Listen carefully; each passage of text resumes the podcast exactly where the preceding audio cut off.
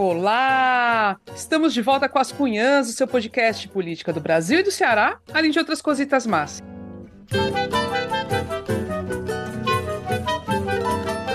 Eu sou Camila Fernandes e, como sempre, estou ao lado de outras duas, ops, três jornalistas. Olha aí, temos uma convidada hoje. Vamos começar pela Inês Aparecida? Oi, Inês Aparecida. Oi, Camila. Oi, Evelyn. E eu vou já dizer o nome da nossa convidada, a quarta cunhã de hoje, Nayara Felizardo. Oi, Nayara. Ai, vai ser bom demais essa conversa. Quatro mulheres. Ave Maria, eu tava ansiosa para conversar com vocês, viu, gente? Vocês sabem que eu, eu vivo falando das cunhãs, vivo ouvindo as cunhãs. E eu adoro muito, muito, muito esse podcast. Foi preciso eu, foi preciso eu ameaçar botar vocês no caderninho do rancor para vocês me convidarem. Foi, eu já tinha, eu já tinha ficado preocupada, porque realmente a Naira avisou, esses podcasts que eu gosto, mas não me chamam para participar, vou botar ali no caderninho. Aí vocês se compadeceram.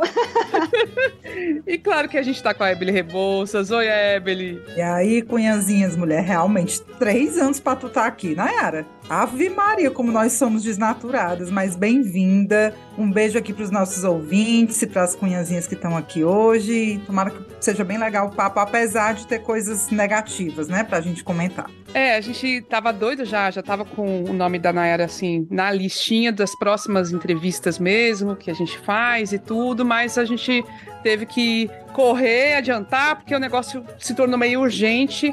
Nayara, só para dar aquela contextualizada, é jornalista do site Intercept Brasil e uma das curadoras da newsletter Cajueira. Então, assim, a pessoa mega ultra maxi querida. E o assunto vai ser bom, gente. Fica que vai ser muito importante, tá? Porque ela é autora de uma série de reportagens chamada Em Nome dos Pais, publicada em maio pelo Intercept Brasil. A série investigou problemas na aplicação da lei da alienação parental, que, de forma muito resumida, tem o objetivo de punir a pessoa que impeça ou prejudica a convivência de uma criança ou adolescente com o seu, um de seus pais, o, pai, a mãe, enfim. Ao longo do episódio, a gente vai explicar melhor, tá? Então não fica preocupado de não saber. Mas o ponto é, no final de maio, a série foi censurada. A justiça decidiu censurar a série. A juíza Flávia Gonçalves Moraes Bruno, da 14ª Vara Civil do Rio de Janeiro, ordenou que as reportagens fossem retiradas do ar, sob pena de multa de até 30 mil reais. Nayara se tornou, inclusive, ré no, na, no processo. É, e tem uma reação imensa, pelo menos oito entidades de defesa do jornalismo se manifestaram contra a decisão e acusaram a censura. E hoje a gente vai entender melhor tudo isso que aconteceu e que está acontecendo ainda, tá? Antes de começar, vou deixar o um recadinho do, do financiamento do podcast, gente. As Cunhas é um trabalho jornalístico independente que existe graças ao apoio de Cunhas e Curumins, muito lindos. Para apoiar é bem fácil, você pode escolher. Pode ser pelo site apoia.se barra Podcast ou mandar um pix para a chave ascunhaspodcast.gmail.com. A partir dos 10 reais por mês você recebe um episódio extra exclusivo e participa da gravação e o último já foi, há poucos dias a gente gravou, foi muito legal. A gente falou da situação do PL do Ceará, que teve a, a, a, chapa caçada por causa de fraude nas cotas de gênero. Então, assim, um negócio super quente. Então, sempre tem uma coisa bacana que só os ouvintes assinantes é que escutam, tá? E aí, siga a gente nas redes sociais também. A gente tá no Instagram, tá no YouTube, tá no Twitter. As Cunhas Podcast, você busca lá, a gente tá por lá, tá bom? Agora sim, bora começar!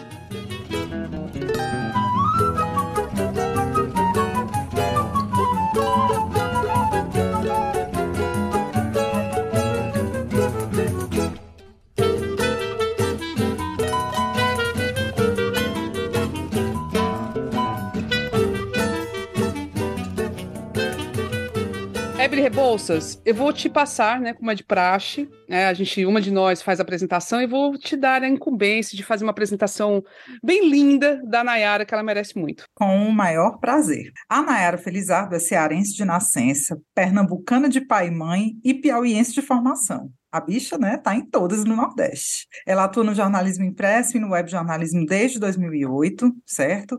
E ela trabalha atualmente como jornalista investigativa do The Intercept Brasil e produz reportagens especialmente sobre as regiões Norte e Nordeste, que é muito importante, né, para não ficar uma coisa Sul-Sudeste que a gente reclama tanto.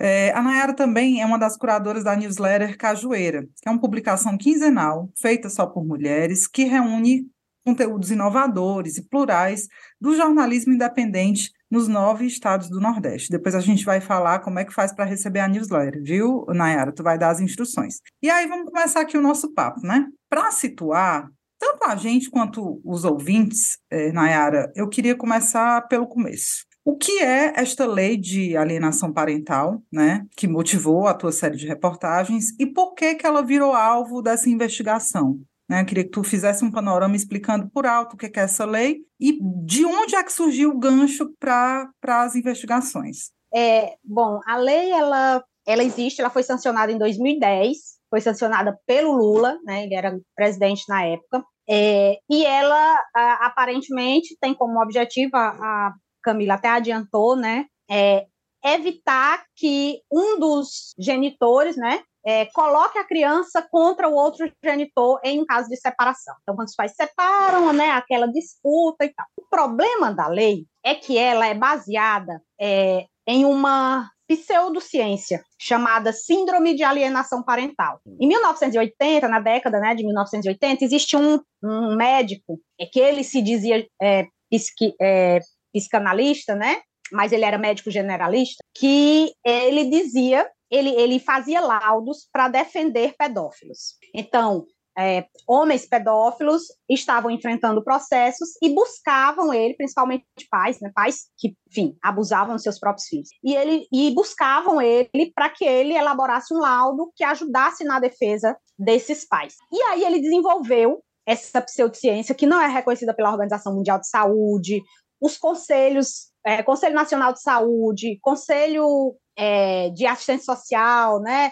É, conselho, é, enfim, esses conselhos de classe, né, entidade de classe, todos questionam e criticam esse conceito, porque ele nunca foi comprovado que existia. Que é, é segundo essa síndrome, né, essa, a ideia dessa síndrome, é, é possível implantar na cabeça de uma criança falsas memórias, de modo que ela chegue a denunciar ou falar de um crime que é praticado contra ela, no caso um abuso, que não aconteceu. Ou seja, é, é essa síndrome, ela, ela é, é como ele defendia homens, então ele dizia que a mulher é alienadora. Então era baseada assim, altamente misógina, né? Depois ela para não ficar tão feio, né?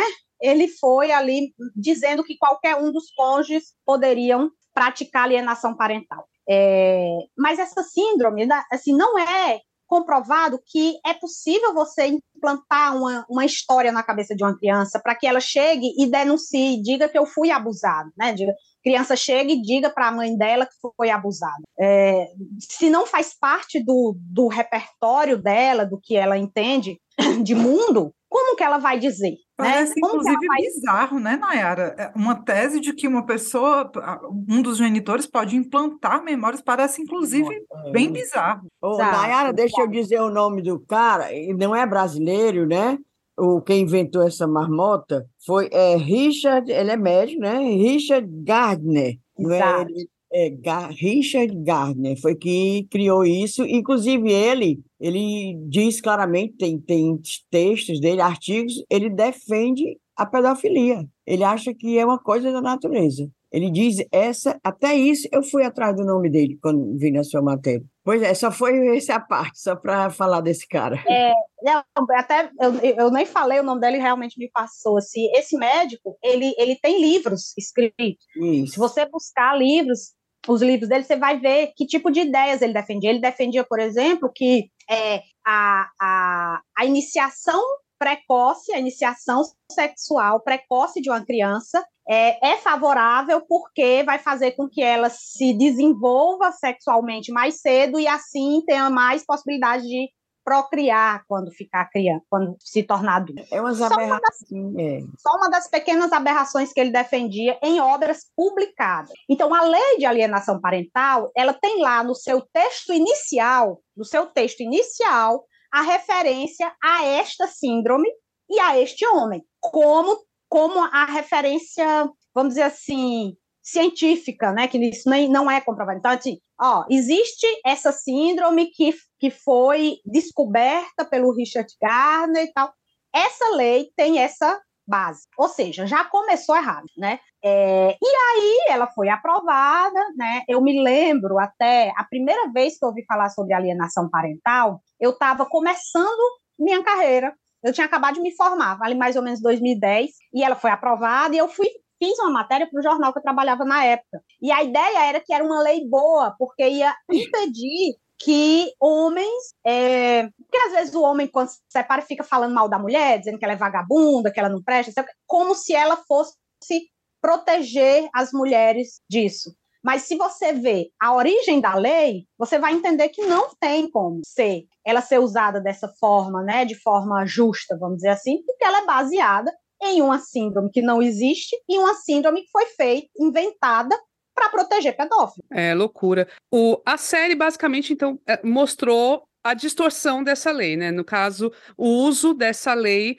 para que é, homens, inclusive pedófilos, enfim, abusadores, tomassem os filhos de volta, pudessem ter acesso a essas crianças que deveriam tá, estar sendo protegidas. E foi uma, assim, a Naira não pode comentar, gente, assim, para deixar claro, ela está sob censura, certo? Ela está sob censura. E a gente está aqui, é quase um protesto também nosso, porque a gente acha que esse material é muito importante, tem que circular, tem que as pessoas saberem, sabe? Mas ela não vai poder falar muito. E, e mas, assim, foi um, um, uma sequência de apurações e checagens que é impressionante. É, porque o jornalismo investigativo não é a polícia, né? não é igual à polícia. É, é, ela vai atrás de fontes, ela vai atrás de pessoas, ela vai atrás de documentos, e ela foi atrás de processos, ela foi atrás de um bocado de coisa, tá? E tem processos, por exemplo, que estão sob segredo de justiça. Ok, porque trata de questões de, da vara de família e tudo mais. Só que o segredo de justiça é para quem? É para os cônjuges lá, no caso, os, o casal, né? Não pode divulgar, os, os advogados não podem divulgar, a justiça não pode divulgar, mas se ela tiver acesso a isso, ela pode sim tratar do assunto, ela pode falar do que está sim no processo. O jornalismo não, não, não, está sob censura, em tese, né? Agora tá. Agora tá. O que não pode, claramente, é descumprir a legislação como a lei da, da, o Estatuto da Criança e do Adolescente. Isso como tem crianças envolvidas, isso teria que ser respeitado. E aí, acho que isso tornou tudo mais delicado ainda. Aí eu queria, Nayara, que você contasse como foi todo o processo, esse processo de apuração, o tempo que levou e as etapas de checagem e tudo mais. É, muito obrigada por essa pergunta, porque acho que é muito importante esclarecer isso, o processo de apuração dessa, dessa série. É, primeiro, foi um dos meus trabalhos mais demorados, né, de apuração. É, segundo, porque é, envolvia uma coisa muito delicada, então envolvia criança, envolvia, em alguns casos, é, denúncias de abuso sexual, né, de abuso infantil, é, estupro de, de, vulnerável, né? Então, isso era ainda mais delicado, era ainda mais difícil de apurar, ainda mais difícil de ler esses, casos, de lidar com, com essas denúncias, né? É, então, ela demorou mais ou menos um ano. Por, por, incrível que pareça, quando ela foi publicada, eu fui olhar a primeira vez que eu tinha começado, né, a falar, a, a pesquisar sobre esse assunto, e era exatamente um ano. Em maio de 2022, é, eu, eu sempre começo minhas apurações do mesmo jeito. Eu vou lá no Trello, abro um quadro no Trello, boto um título geral, porque eu até então eu não sei o que é que vai dar daquela investigação. Boto, então botei lá, o lobby da alienação parental. Por quê? A primeira, a denúncia que chegou para a gente foi a minha editora, nem fui eu, nem chegou para mim essa denúncia, chegou para minha editora, que é a Bruna de Lara, é, e ela mandou, Nayara, confere isso. Eu, eu cubro o judiciário já há muito tempo, então coisas que envolvem judiciário, que envolvem lei, essas coisas, é, sempre pedem para eu dar uma olhada se rende, né? Então a gente nem sabia se renderia. Mas a pauta era: tem homens acusados de abuso é, infantil, né, estupro de vulnerável, homem acusado de não pagar pensão e homem acusado de violência doméstica, fazendo lobby no Senado para retirar de um projeto de lei que estava em tramitação ano passado, é, que ia modificar alguns aspectos da lei de alienação parental. E esses homens fizeram lobby para tirar a denúncia era essa, né? Que os homens fizeram lobby para tirar alguns artigos que iriam prejudicá-los. E o fato é que a lei foi, é, esse projeto de lei, ele foi sancionado sem os artigos. É, e aí a gente explica tudo isso, né? Essa seria a matéria. Eu já tinha provas suficientes em tudo que eu tinha recebido da denúncia, de que o lobby tinha acontecido e de que os artigos de fato tinham sido retirados, porque eu já tinha o relatório feito pela então senadora Rose de Freitas. É, eu já tinha um relatório dela em que ela tirava de fato os artigos. Que, artigo poder, que artigos eram esses? Por exemplo, o artigo que dizia que é, homens que, que estavam res, respondendo processo de é, processo por abuso, né, violência doméstica, ou que tinham eram devedores de pensão não pudessem recorrer à lei de alienação parental nos processos da vara de família. Então, assim, por quê? A, a, a lei de alienação parental ela serve como uma uma válvula de escape para esses homens. Eles estão sendo acusados, eles vão lá e dizem: opa, eu não, eu é, eu estou sendo vítima da alienação parental. Então dá uma reviravolta no caso. Então é como se a denúncia fosse uma forma de prejudicar esse homem, esse É isso que eles querem. Às vezes também, pelo, pelo que eu li, é até para pagar pensão. Eles não querem pagar pensão, é um, também um dos casos, além da, de, de abuso, de que eles abusaram da, da mulher, da ex-mulher, dos filhos. Da, tá? é, a pensão também pega muito, né, Nayara? A pensão, eles não querem pagar a pensão. Alguns, e, alguns mas que tem que pode, né? Lógico. É, porque assim, a, é, a, a, a reportagem ela tratou de 11 casos diferentes. A série tratou de 11 casos diferentes. Então, entre esses, tinha casos de, de homens que usaram a lei de alienação parental para se defender de uma acusação de violência doméstica, para se defender de uma acusação de estupro, né? Porque as, as questões de estupro de vulnerável são as mais é, dolorosas, né? Porque imagina é, uma criança chega e diz: meu pai mexeu em mim, né? Mexeu comigo, e eu vou. E aí a mãe vai lá, denuncia, e há essa reviravolta no processo. E a mãe perde a guarda da, do filho para aquele pai que. Não, gente, olha. É, eu, é. eu acho que eu perdi o réu primário, era na hora. Não, não, ia, não ia passar.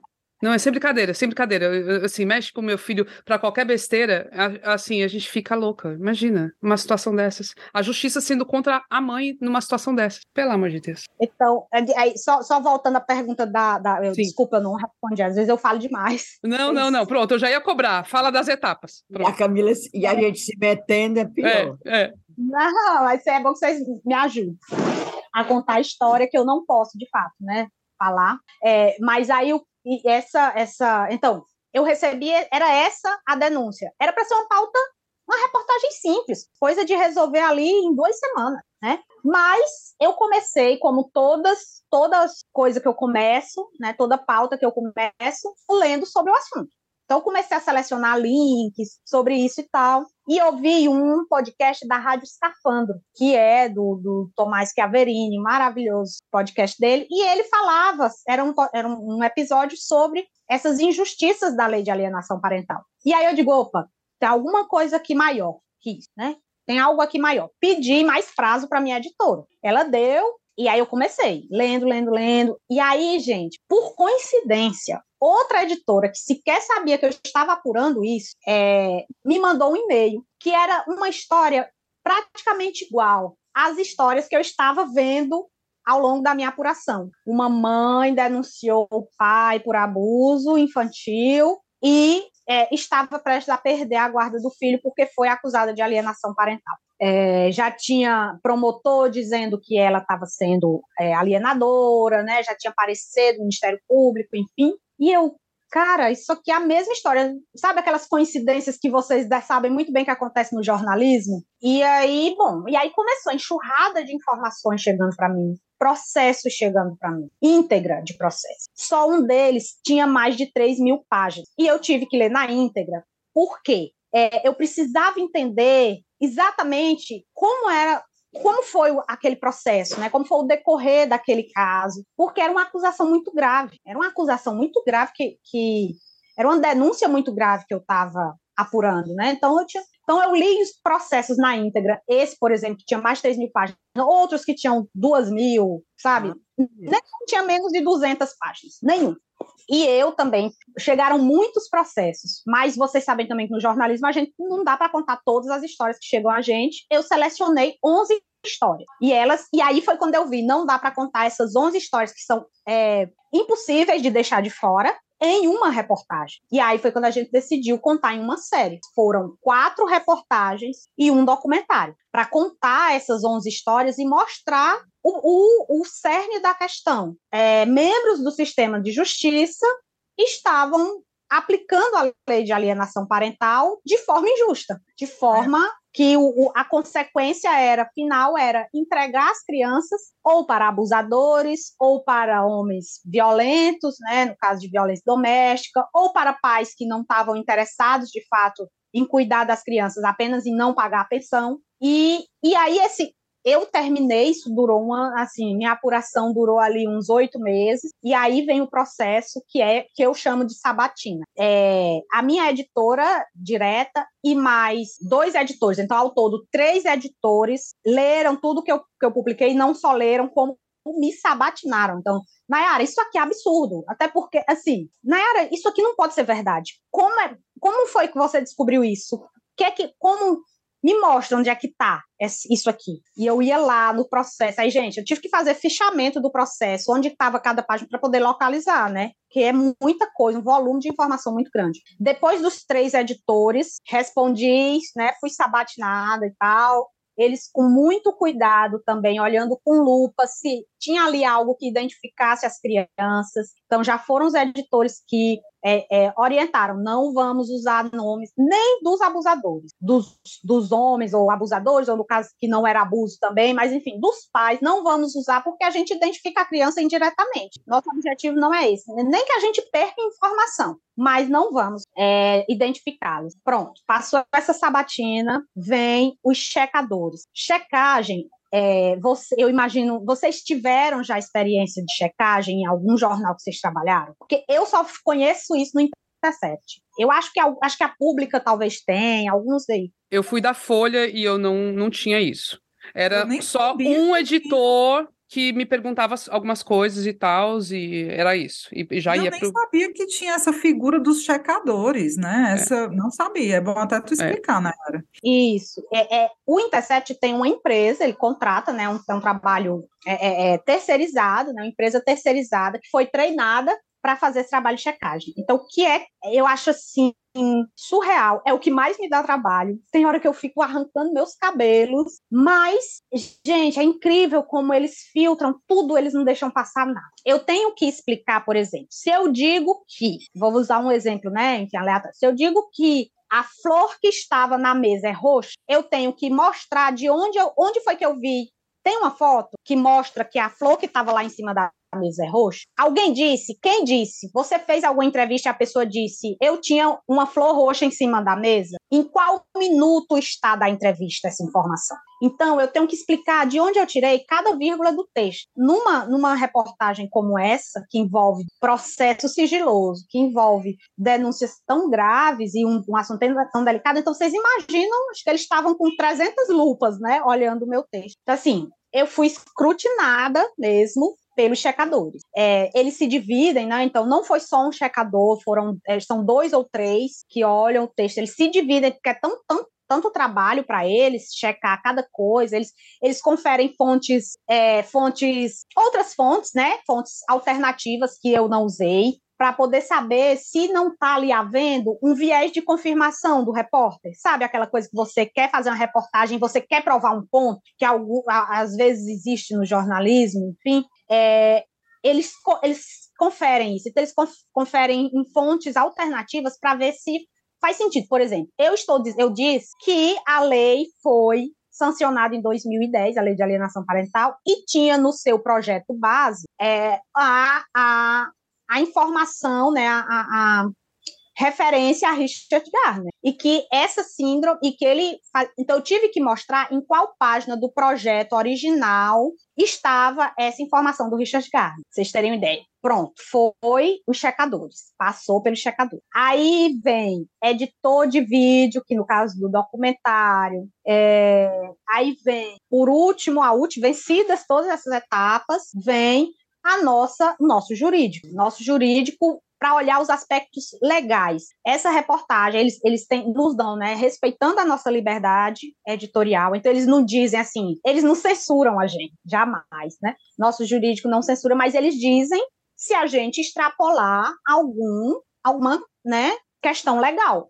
Por exemplo, se a gente não está identificando criança vítima de um abuso e que possa, né, é, enfim, ser, a gente não pode identificar de forma nenhuma. Então, eles olham isso pelo aspecto legal, sugerem ali o que é que pode ser problemático, dizem, né? Na verdade, sugerem, eles dizem o que, se a gente é, tiver fazendo algum cometendo algum erro do aspecto legal, e aí sim, depois de tudo isso, é que a reportagem é publicada. E você sai muito segura desse processo, né? Porque é muita etapa. Assim, você nunca vai imaginar que vai ter um problema legal uma, uma, uma série dessa, tão escrutinada como você falou. É por isso que eu acho a censura inadmissível. Porque se tivesse algum erro, a série não teria sido publicada. Por passando por tanto, não sou eu, não fui eu que escrevi e publiquei. Ela passou por pelo menos aqui por baixo 10 pessoas. Eu vou só acrescentar aqui, Nayara, que eu li, né, antes de ser censurada, até fiz um comentário no Twitter, na, na no dia, dizendo assim: eita, é, mexeu com jurídico e tal, mexeu com a, com a justiça, mexeu com, com a psicóloga, aí muito bam, bam, bam. Aí eu li, não, eu não, olha que eu li, eu assisti o documentário não dá para identificar. Até eu fiquei com raiva. Eu queria saber quem é esses safados. Eu, eu comigo mesmo, né? Com meus botões. Aí não dá, gente. Eu li toda, eu li toda, eu, eu ouvi o documentário. Não, não sei por onde é que eles estão dizendo que dá para identificar. Só é se alguém destacar... botou a carapuça. Ah, isso aqui era eu, isso aqui era eu, olha, olha, era eu. Não, é bom destacar, né, Inês, que esse foi o argumento da justiça, né? Dizer que, aliás, teve isso, né, Nara? Me corrija aí se eu estiver errada. Essa história de que há risco de identificação, identificação. de vídeo e que utilizou informações que correm em segredo de justiça, né? Exatamente, foi isso mesmo. E, e assim, é, a parte da questão que identifica é, eu não identifiquei e nenhuma das outras dez pessoas que é, acompanharam todo o trabalho é, é, concordam com isso, que houve identificação, porque foi uma das nossas maiores preocupações foi essa, né? Inclusive, deixamos de dar informações relevantes é, para o entendimento, assim, para o fim, informações relevantes dos processos, porque a gente sabia que isso iria identificar. Então, a gente não queria de forma alguma identificar a, a, a, é, as crianças, né? É, e, e a questão do sigilo de justiça, que também é outra coisa que a gente questiona, porque, gente, se a gente for fazer trabalho, que jornalismo investigativo vai existir se a gente só fizer material, só fizer reportagem sobre o que se sabe, sobre o que se mostra, não é? É uma ata. Não, e exatamente, é uma ata. E assim, esse, essa é uma, uma história que se justifica por si só o interesse público dela. Porque você levar esse tipo de informação para, por exemplo, famílias que estão passando por essa situação e que a partir dessa informação elas se, deparam, não, realmente isso aqui tá errado. Não, assim, gente, isso ajuda a não só esclarecer e mostrar para a gente que não tem, não tem ideia de que essa situação acontece, não é só para a gente, mas é para essas pessoas, para essas famílias que precisam dessa informação, para elas também atuarem, agirem diretamente, para elas conseguirem buscar a justiça. E, a, e, inclusive, quando é o caso de ir contra a justiça, né? Porque é muito difícil. E, e na era, depois disso tudo, é, como é que tá? Assim, eu sei que assim, a censura, eu, eu acho que eu nunca passei pela censura pós-publicação, só antes, eh, interna, dentro da. chefe não deixando publicar algo, mas tudo bem. Mas isso é, é a justiça indo para cima.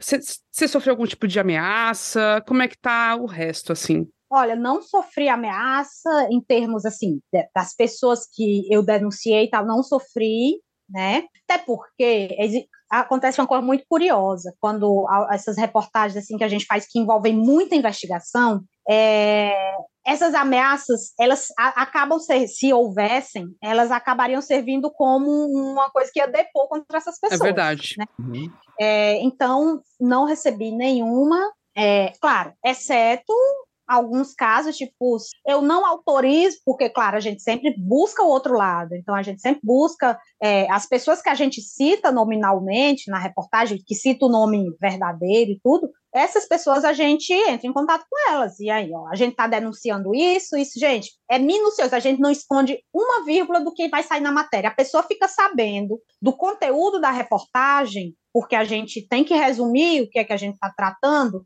para ela entender qual é a acusação contra ela, né? É, ela fica sabendo antes de todo mundo, antes do leitor. Quem está sendo citado na reportagem fica sabendo que vai sair uma reportagem no Intercept, que vai citar o nome dela, que vai dizer isso, isso e isso, e ela tem todo o tempo do mundo, a gente dá no mínimo 48 horas. No mínimo. Nesses casos, a gente teve casos que a gente deu uma semana, duas semanas, porque a gente sabia que eram muitas denúncias, então envolvia muitos detalhes. Então a gente fez isso, né? Todo esse processo. É, e aí algumas pessoas diziam, eu não autorizo citar meu nome e aí vai ter processo. Tá, Jornalismo ameaça. Assim, autorização. É. é. Então, isso, isso rolou, mas é, nada que é, amedrontasse a gente, né? E, e depois da publicação, houve muitas críticas, no sentido de que a gente estava, é, enfim, que a lei era importante, que é uma lei que que defende as crianças e que a gente estava indo contra as crianças, houve esse tipo de coisa. Mas isso não, assim, para mim, esse argumento de que a lei é apenas mal utilizada, a lei não é ruim, a lei é apenas mal utilizada, era isso que se dizia. Mas, gente, é uma lei que tem como base uma síndrome inventada por um homem que, defende. que defendia a pedofilia. Pois é. Quando eu vi isso, eu digo, vale, minha senhora. Não, e se ela está sendo usada dessa forma por tantas pessoas, isso, isso é, totalmente tá vai contra cara, a lei, tá na cara. É, é, Nayara, e, entre, entre, essas pessoas que dizem que a, a reportagem é, realmente identificou as, as crianças e tal, é, tem uma doutora, pesquisadora em direito civil, Elisa Cruz, professora da Fundação Getúlio Vargas, professora de direito ela tweetou, é, botou no Twitter, é, isso aí não, acho que não deu entrevista não, que realmente houve a matéria do Intercept, estava identificando é, as crianças e os pais. Eu queria falar com ela, mas senhora pode me diga aí para eu ver. Vocês viram isso? O Intercept está sabendo dessa manifestação dessa, dessa cidadã? Eu vi esse tweet, eu vi, eu vi. É, e perguntei, de fato, para os nossos advogados, gente, vocês acham que a gente identificou de algum modo, eles já tinham visto as reportagens, então eles sabiam. E assim, é, a questão é, quem não conhece o caso, se vir uma criança, né, daqueles casos que a gente contou ali, na rua, ela vai saber, vai olhar para aquela criança e vai dizer: eita, aquela criança ali é daquele caso do, da reportagem que o Intercept fez. Vai conseguir? Eu uhum. imagino que não, porque uhum. ou você identifica, só quem vai saber identificar é quem faz parte daquele caso, quem faz parte, quem é parte daquela história. Outras pessoas, impossível identificar. É, mas eu acho assim, é, é, é um debate importante mesmo. Acho que a gente não, não acho que deva ser interditado esse debate sobre o que de fato identifica ou não uma criança numa reportagem, porque acho que quanto mais a gente discute sobre esse assunto, mais a gente melhora, né? É, e é, eu, eu, particularmente, como eu disse, é um, é um processo, né, uma reportagem, uma apuração que passou por 10, 20 olhos, né? Então, por pelo menos 10 pessoas. É, eu não sou da área de advogado, sou uma jornalista, mas a reportagem também passou por quem é especialista no assunto. Essa mesma é, doutora e pesquisadora, que ela se classifica assim, ela também, depois ela reconhece que a lei é usada for, de forma machista, essa a lei de alienação parental, e ela complementa, como todas as leis. Ou vocês acham que o, o Superior Tribunal de Justiça dizer que uma mulher não pode mais receber alimentos porque pode trabalhar, não é machista? Toda lei, sua interpretação é machista e patriarcalismo. porque isso é estrutural. O problema não é a lei de, de alienação parental, o problema são os usos errados da lei. É, é aí eu, eu, eu, lembro de uma lei, é assim, eu, eu acho eu, eu gosto de fazer esse comparativo, porque se diz que a Lei Maria da Penha é uma lei feminista, que só defende as mulheres e que prejudica os homens. Ai. Mas, assim, para mim só faz sentido essa, essa. Muita gente até compara uma lei com a outra, né? Enfim. Mas, assim, é, é, só fazia sentido isso se a lei de se a lei de da, a lei Maria da Penha tivesse sido feita com base em dados falsos de feminicídio, em dados falsos de violência doméstica. Se não fosse verdade que mulheres morrem, né, de fato, pelos seus companheiros, que, que a maioria dos abusos e das violências ocorrem dentro de casa. Se isso fosse mentira, dava para você fazer um paralelo com a lei de alienação parental. Mas não é. A síndrome de alienação parental é uma mentira. É uma pseudociência. Ela não é reconhecida. Não é. Em, em junho, a gente tinha publicado o documentário, que foi o último, é, aliás, a, a, a, última reportagem, né, a gente tinha publicado, e saiu um relatório da ONU falando, reforçando, orientando os países a acabarem com o processo, acabarem com essa é, é, o uso do conceito de alienação parental nas varas de família. Caramba. Era muito é, é o relatório da ONU ele foi muito é, enfático nas orientações para os países. Países que ainda usam em seus processos o conceito de alienação parental devem extinguir esse conceito, porque é um pseudo conceito e que prejudica a criança. Não fui é, eu. Eu tenho uma dúvida. Você certamente conhece muito da lei, estudou e conversou, conversou com pessoas a respeito. Mas assim, é, pelo que eu dei uma olhada no texto, como é que como é que você acha que poderia ser punida ou não ou não deveria ser punida? Eu queria saber o que é que tu acha, porque a lei fala, por exemplo, de casos em que um dos genitores ou proíbe ou faz a cabeça da criança do adolescente contra o, o, outro genitor, casos que devem existir, né? Na realidade, no dia a dia devem existir. É, como é que tu acha que esse tipo de situação deveria ser punida, impedida pela justiça? Não é pela lei de alienação parental? Tem alternativas legais a esse tipo de situação? Também é muito bom você perguntar isso, Ebel, porque é, de fato a gente não nega que não exista essa, essa, essa prática né, nos divórcios de um, um colocar o filho contra o outro. A gente sabe, a gente conhece que, que é, já viu casos disso né, acontecerem. É, mas, primeiro, isso não gera uma patologia? Esse, esse, é, esse é o ponto-chave. Eu dizer para meu filho que seu pai não presta, seu pai me bateu, seu pai é, é, violento, seu pai não presta, não vai gerar na criança uma patologia, uma síndrome. Não vai adoecer psicologicamente uma criança, entende? A, a ponto dele chegar e dizer para a mãe: sabe, mãe, aquele pai que você disse que não presta, ele, ele mexeu comigo, ele me bateu, ou ele abusou de mim, né? Uhum. É, e aí, para esses casos que, que é, dessas disputas, existe o próprio ECA. O ECA, o, o, Estatuto da Criança e do Adolescente, ele já tem é, é artigos e mecanismos para coibir esse tipo de, de, de prática que, de fato, é prejudicial à criança, né? É, então, não precisa criar uma lei baseada numa, numa pseudociência para proteger as crianças. Não, Porque, na verdade, não está protegendo as crianças, né? Pois é. E se o legislador realmente achar que precisa ter algo mais específico, enfim, porque a gente sabe que a justiça aqui no Brasil tem que ter uma lei para tudo, né? E Beleza, mas pode tem que reformar isso aí, tem que derrubar essa, essa lei que começou totalmente errada e fazer outra. E aí faz com base na, no direito, né? Assim, nas relações sociais, não em pseudociência. Pelo amor de Deus. Nayara, eu estava vendo você, ouvindo e vendo você falar sobre as, as etapas da apuração, e aqui toda feliz porque realmente é, é eu sou fã do jornalismo investigativo e a gente vê hoje tão pouco. Aí eu tiro o chapéu para você, tiro o chapéu, tiro os brincos, tiro qualquer coisa, porque eu acho assim maravilhoso esse seu trabalho. E eu sei de quantos trabalhos você já fez e está fazendo. E a, o Intercept, não só por conta de, por sua conta, mas o Intercept tem um bocado de processo em decorrência desses, desse jornalismo investigativo.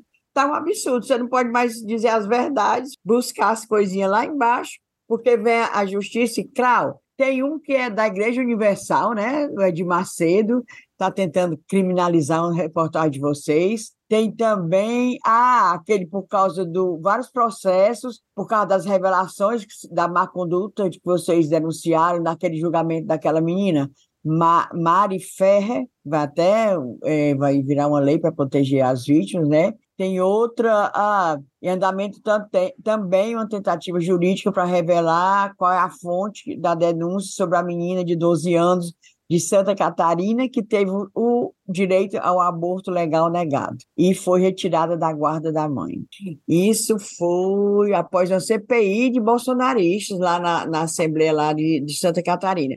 Ou seja, vocês vão fazer o jornalismo bom, o bom jornalismo, aquele que a gente vai buscar, que investiga, não é só esse jornalismo de hoje que pega no celular.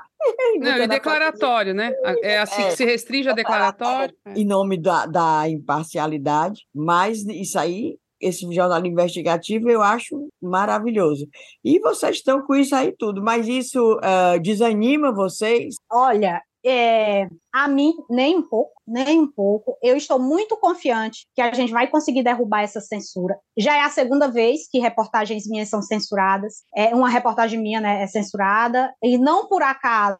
A outra também envolvia judiciário. É, a outra reportagem foi numa na eleição municipal, né, para prefeito em Manaus, a gente mostrou que um dos candidatos lá estava usando a Covid e estava usando o Hospital da Família, é, é uma uma pessoa de um grupo, do grupo Samel, né, lá, que é, assim, a, é, é a rede de hospitais públicos, né, aliás, de hospitais privados, é a maior rede lá, e ele estava usando o Hospital da Família e a Covid para se promover, né, como se o, o, o grupo ali e ele, particularmente, tivesse resolvido o problema da pandemia e aí ele, ele também estava praticando assédio judicial, né, com os adversários. Então os adversários entravam com o processo e sempre ele denunciando, né, a, a propaganda ilegal que ele estava fazendo e ele sempre ganhava.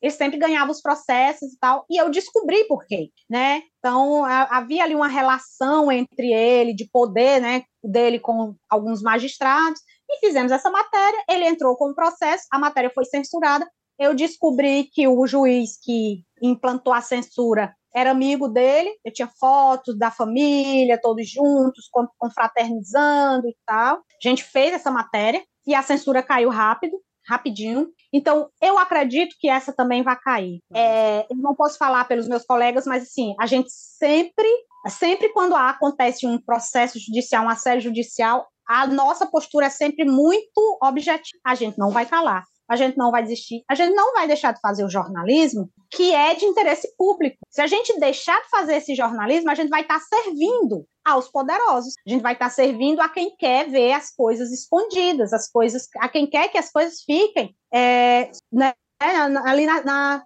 é, subterfúgios, né, que quer, é, enfim, que quer esconder o que acontece. É, então esse não é a nossa intenção, não vai ser. Nós temos uma equipe muito boa é uma equipe jurídica muito boa, e temos o mais importante, porque a nossa equipe jurídica não faz nada de graça também. São advogados muito bons, advogados caros, e a gente tem um grupo de apoiadores muito importante, né, assim, relevante para possibilitar que a gente continue fazendo esse jornalismo. A gente não vende, é, não vende anúncio, a gente não recebe dinheiro de empresa, de empresário, e é por isso que a gente pode fazer esse jornalismo. E é por isso que a gente pode chegar e denunciar essas pessoas. Muito massa. O, né? eu, só, eu só lembrei, viu, Nayara, um professor do curso de jornalismo aqui da, da UFC, que já nos deixou, já está no outro plano, o Agostinho Gosson, mas que era uma lenda aqui no Ceará, e ele falava para os estudantes que se o jornalismo, se a pessoa, se o jornalista não estiver incomodando os outros, ele está fazendo alguma coisa errada. Então, era assim, era o recadinho, assim, era que ele botava na cabeça. As, é, as pessoas do poder, as pessoas do poder, é, do poder, do poder, é. Os poderosos. É, é. é aquela tem, tem uma frase, né, que diz: é jornalismo que não incomoda, não é jornalismo, é assessoria de imprensa. É. Né? é, é. Hum? Tem que ser. A gente aí, não tem. Mulher, aí falando em assessoria de imprensa, agora vamos fazer o marketing, a parte marketing. É. né, porque a Nayara, fora essa essa cruzada, né, para fazer um jornalismo de qualidade e tudo mais, ela também se dedica a um outro projeto que ela iniciou com outras jornalistas mulheres também do Nordeste, maravilhosas para divulgar o jornalismo do Nordeste, o jornalismo que está aqui acontecendo na região, que é a Cajueira, uma newsletter que é fantástica. Para quem não, não, não recebe ainda, tá de bobeira, porque é de graça, é só ir lá se cadastrar que recebe. E tem muitas indicações de veículos, né, iniciativas, projetos que estão aí fazendo várias coisas muito legais no jornalismo local, regional, e, e para mostrar que não existe só jornalismo lá no Sul-Sudeste, né? Conta um pouco dessa ideia que vocês tiveram, como é que isso surgiu. O Budejo já fez um, um episódio só, todinho sobre a cajueira também. Mas, enfim, eu acho que vale a pena, porque ainda tem um ou outro que não, não, assina, né? Dos nossos ouvintes, a maioria assina, mas... A cajueira é... Bom, ela, ela é um projeto de pandemia, né? É, a, Mariama Correia, que ela é de, de Olinda, ela ali no, bem no meio ali da, da, da pandemia, ela saiu ligando para algumas pessoas, né, é, que já falavam, já discutiam sobre como existia um estereótipo do Nordeste, né, estereótipo de nordestinos na imprensa principalmente, é, e, e, e, como a, esse, esse Nordeste ele era retratado, né, e a gente já tinha um incômodo sobre isso, outras pessoas já tinham é, enfim, é, discutido e problematizado isso muito antes de nós. E aí a gente pensou, bom, como é que a gente pode valorizar o jornalismo? Em vez da gente ficar reclamando do jornalismo que o Sudeste faz sobre o Nordeste, por que a gente não faz um projeto para valorizar o jornalismo que é feito no Nordeste por nordestino. E um jornalismo independente, claro. É justamente esse jornalismo que é como o Intercept não tem amarras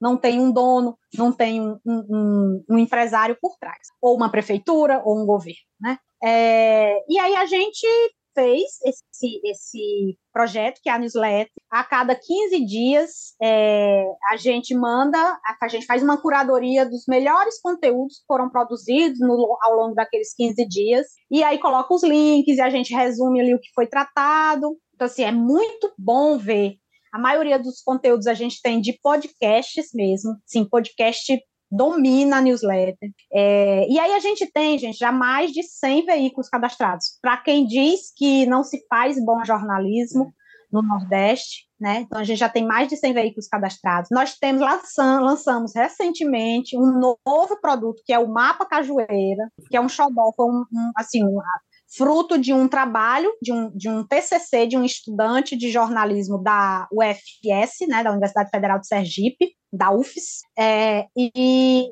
e esse mapa você identifica os veículos por estado. Então, eu vou lá, eu quero saber no, no, meu estado, no Ceará, quantos veículos tem de jornalismo investigativo. Você separa por mídia, então você tem podcast, jornal, revista, site, enfim, mapa Cajueira. Se você colocar lá mapa Cajueira, você vai achar totalmente interativo.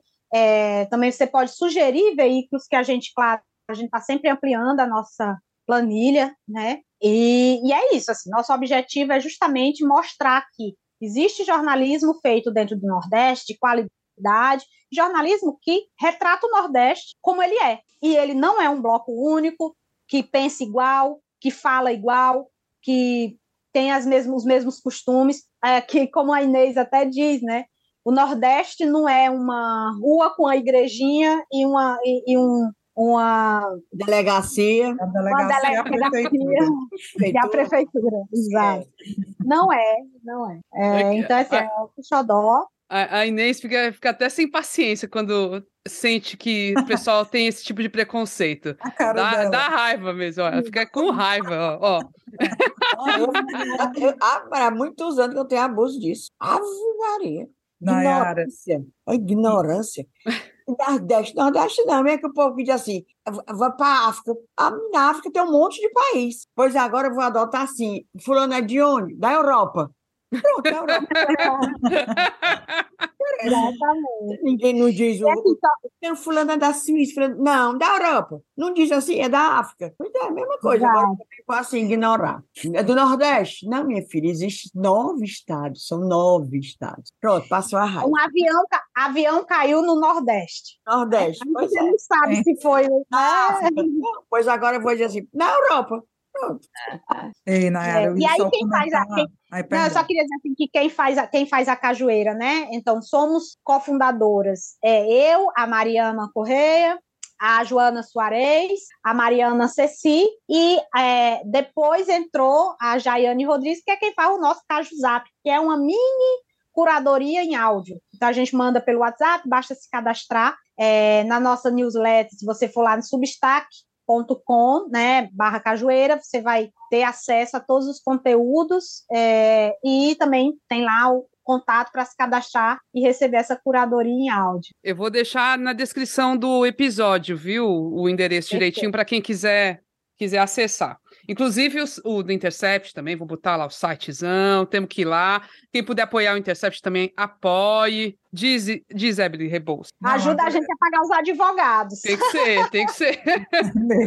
Não, eu ia dizer que agora é esperar essa censura cair, né, para a gente compartilhar bem muito, porque não há burrice maior do que censurar algo que já circulou na internet, porque o print é eterno, os links estão por aí, você chama mais atenção para a história. Enfim, mas eu ia comentar rapidamente, Nayara, essa coisa, né, de como o nosso campo profissional mudou, né, cara? É muita produção independente, é muita produção. que Se isso é muito bom por um lado, por outro, assim, é, é, às vezes são é, é, veículos que trabalham de forma muito precária, precisam de muito apoio, né? E divulgar é muito importante, porque é isso, a galera vive de assinante, vive de apoio espontâneo, orgânico da, dos ouvintes, né? Dos leitores. E era só esse comentário mesmo, é muita gente produzindo jornalismo independente, nosso campo profissional mudou completamente. Muita gente, muito conteúdo de qualidade. Assim, o mais recente que a gente colocou na nossa planilha foi o Mangue Jornalismo de Sergipe. E assim, gente, é um site maravilhoso. De assim, não deixa a desejar em nada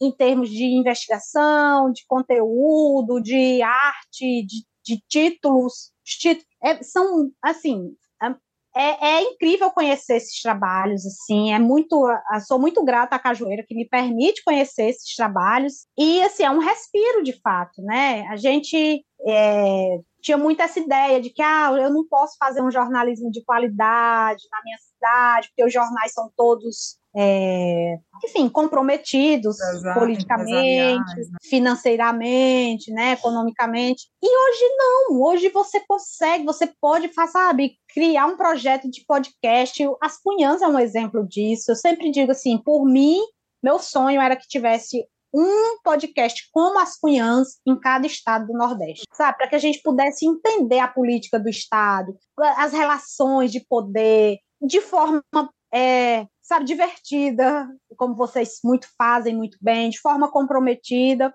É, que é isso que a gente quer. A gente quer se informar, mas a gente quer também se informar de forma de modo leve, de modo, sabe, assim, entender.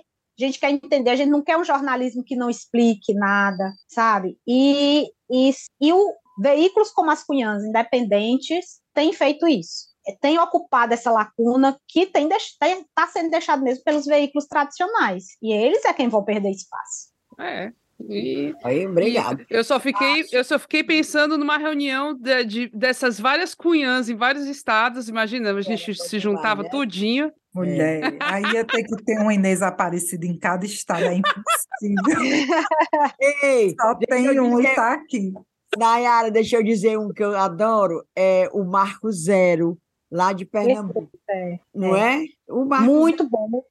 Ai, menina, eu, eu, eu, vejo tanta matéria maravilhosa nesse, nesse. É o quê? Um blog? A gente pode classificar assim? É blog. É um, é, é um site, é um site. É um site. Eles, têm também, eles têm também um podcast. Marco é, Zero, gente. Vocês botem esse nome aí na cabeça. Marco cada matéria. Boto na descrição também do episódio. Pois, gente, é, a conversa foi boa. É isso. Quatro mulheres, quatro mulheres falando Assim, eternamente. Foi comedida. Eu achei tão organizado, ninguém ficou atropelando os outros. Não, foi organizadíssimo. Naira, obrigada demais, viu? Tu é maravilhosa. E, assim, toda solidariedade, toda força que vai passar por essa história aí, vai ser mais uma para você contar no futuro, nas aulas de jornalismo por aí afora, e para ficar registrado que, assim, a gente não aceita censura mais nesse país, não. Assim, isso aí tem que acabar, viu? Obrigada mesmo. E quando isso for ah, liberado, quando cair a censura, a gente vai ficar replicando, repostando 500 mil vezes essa, essa série. Nayara, obrigada também, viu, menina? Obrigada, gatona. Parabéns aí pelo trabalho. Obrigada, gente. Muito obrigada pelo convite. Obrigada pela solidariedade.